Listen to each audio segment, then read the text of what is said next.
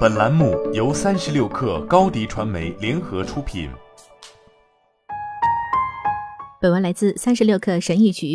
我在与各行各业的领导者共事时，常常发现他们在建立强大的人际关系上遇到了不少困难。比如，我最近合作的一名高管需要在他的公司领导一次重要的变革计划，尽管他在公司颇有名气，也获得了很高的评价，但是他很少思考自己对职业关系的具体需求。他对我说：“我一直都在考虑健康关系的重要性，但我从来没有投入时间彻底想清楚人际关系中的相互价值，以及如何实现这些价值。”然后他告诉我，发挥人际关系中的三个特性如何改变了他与同事的互动方式。这三个特性包括大家认同的明确目标、对所需关系类型的理解，以及在艰难时刻对维持关系的坚持。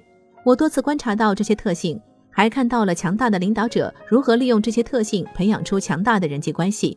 但是，要真正培养出这种人际关系，我们需要带有很强的目的性，并在这个过程中反复磨练自己。我们来更深入地分析这三个特征吧。设定一个明确的目标，人际关系建立的基础在于我们与他人如何互相联系、沟通以及具体的关联性。领导者必须提升自信心，磨练讨论的技能，明确建立人际关系的基础和目的，而不是仅仅停留于拥有一个感性的认知上。理解所需关系的类型，认识到人际关系需要一个清晰的基础是很重要的。同时，我们也需要意识到人际关系有很多种形式，按照程度范围来排列各种人际关系，有助于我们理清头绪。在这个范围的一端是事务性关系，这种关系里的互动性、相互依赖性或熟悉度都处于最低水平；互助性关系处于这个范围的中间位置。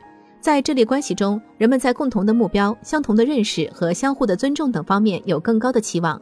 手术和术后护理团队，或者销售专家和生产团队的成员，都属于互助型关系的典型例子。更深层次的是转换性关系，这类关系拥有较高程度的影响力、互惠性和可被接受的脆弱性。在这种关系中，我们需要怀着充分的好奇心，愿意聆听别人的观点，接受他人的想法，有可能会直接影响到我们的想法。每个人都应该用更高的标准来约束对方，即使这样会让对方感到不适。这意味着人们应该乐于展开比较困难的谈话，也意味着人们需要在这种对话中尝试接受对方。强大的人际关系不会在一夜之间形成，也不会在一夜之间被摧毁，它既稳固又坚韧。然而，这种关系中仍会出现不少矛盾和分歧。我发现这类关系和其他关系的区别在于，每一个人都会记住这段关系的重要性，并且愿意相信对方。例如，我的一名客户最近跟我提到了他与另一个部门的同事之间的分歧。有时候他和我对一个问题的看法完全相反。他说我对他太生气了，以至于我在再次接触他前需要用一天的时间来缓一缓。我知道他也是这样做的，但是我们最终都在这段关系中受益匪浅。我很珍惜这段关系，它比我们在任何问题上产生的分歧都重要。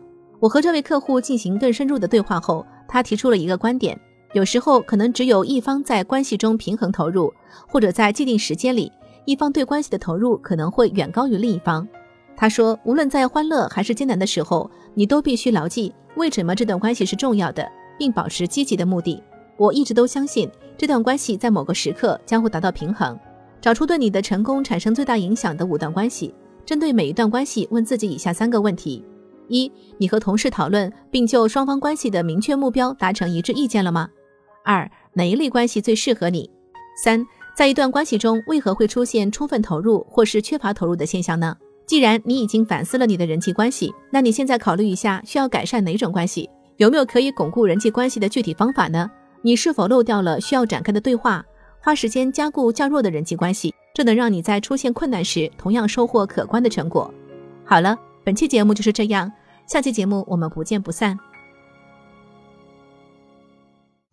你的视频营销就缺一个爆款，找高低传媒，创意热度爆起来，品效合一。爆起来！